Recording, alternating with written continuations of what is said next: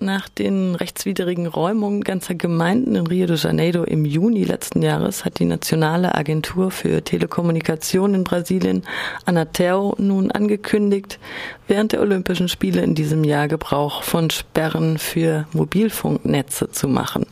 Die Protestbewegungen erfahren sowieso auch schon durch Polizeioperationen, welche die sogenannte öffentliche Ordnung garantieren soll, weitere Repression. Für Artigo de Sanovi, eine Organisation zur Verteidigung der Meinungsfreiheit macht die Maßnahme die Kommunikation während Demonstrationen, Aktionen und anderen Protestformen fast unmöglich, denn sie nimmt der Bewegung eins ihrer wichtigsten Kommunikationsmittel, das Handy. Für Camila Marques, Anwältin bei Artigo de Sanove, ist das angebliche Sicherheitsrisiko nur ein Vorwand, die Bewegung zu kriminalisieren. Muitas vezes, a pretexto de se garantir a segurança, de se a gente encontra algum ataque, até mesmo terrorista, nesses mega eventos ou nessas situações, é, os governos se utilizam desse tipo de bloqueadores e cortam sinais de celulares. Mas... Oft macht die Regierung von solchen Sperren Gebrauch und blockiert die Handynetze unter dem Vorwand, es bestehe ein Sicherheitsrisiko oder sogar die Gefahr eines Terroranschlags. Aber was wir hinter solchen Argumenten sehen, die Sicherheit verbessern zu wollen, ist die Absicht, die Leute zu demobilisieren. Es soll verhindert werden, dass sie sich an einem Ort versammeln, wo sie dann etwas einfordern könnten. Der Artigo der Sanove verdammt die Art dieser Mittel, die Anatero gerade umsetzt. Wir glauben, dass das nicht im luftleeren Raum passiert. Die Exekutive versucht schon seit den großen Protesten 2013 rechtliche Instrumente zu schaffen, um Demonstrierende zu kriminalisieren. Das sagt Camila Marques. Eines dieser Instrumente ist das Antiterrorgesetz. Nach geltendem Recht in Brasilien macht sich nach dem Antiterrorgesetz strafbar, wer an, Zitat, Straßenaktionen teilnimmt und öffentliches oder privates Eigentum zerstört.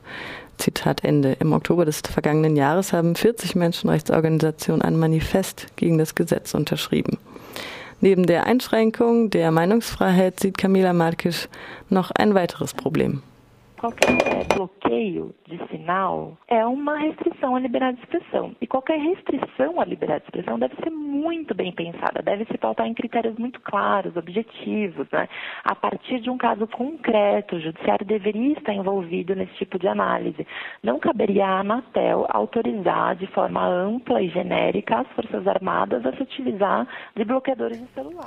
Jede Sperre von Mobilfunknetzen ist eine Einschränkung der Meinungsfreiheit. Und das muss wohl bedacht sein. Diese Einschränkung muss sehr klare, objektive Richtlinien haben ausgehend von einem konkreten Fall. Die Rechtsprechung sollte dabei eingebunden sein. Es steht Anatel nicht zu, allein und allgemein den bewaffneten Streitkräften den Einsatz von Mobilfunknetzsperren zu gestatten. Die letzten Jahre zeigen uns, dass die Polizei in den meisten Fällen der Hauptaggressor auf Demonstrationen war. Sie gingen nicht gezielt, sondern wahllos mit scharfer Munition gegen die Leute vor.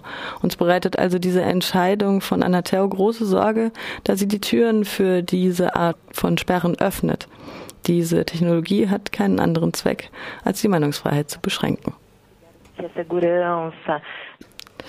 Damit die Verordnung in Kraft tritt, muss sie noch im Diario Oficial der Union, dem staatseigenen Kommunikationsorgan, veröffentlicht werden. Bisher durften sie nur die bewaffneten Streitkräfte dieser Mittel wie Mobilfunknetzsperren bedienen. Aber alles deutet darauf hin, dass der Gebrauch auch auf die Bundes- und Militärpolizei ausgeweitet wird. Für die Betroffenen von den Räumungen im letzten Jahr übrigens. Das sind etwa 67.000 Menschen und 700 abgerissene Häuser.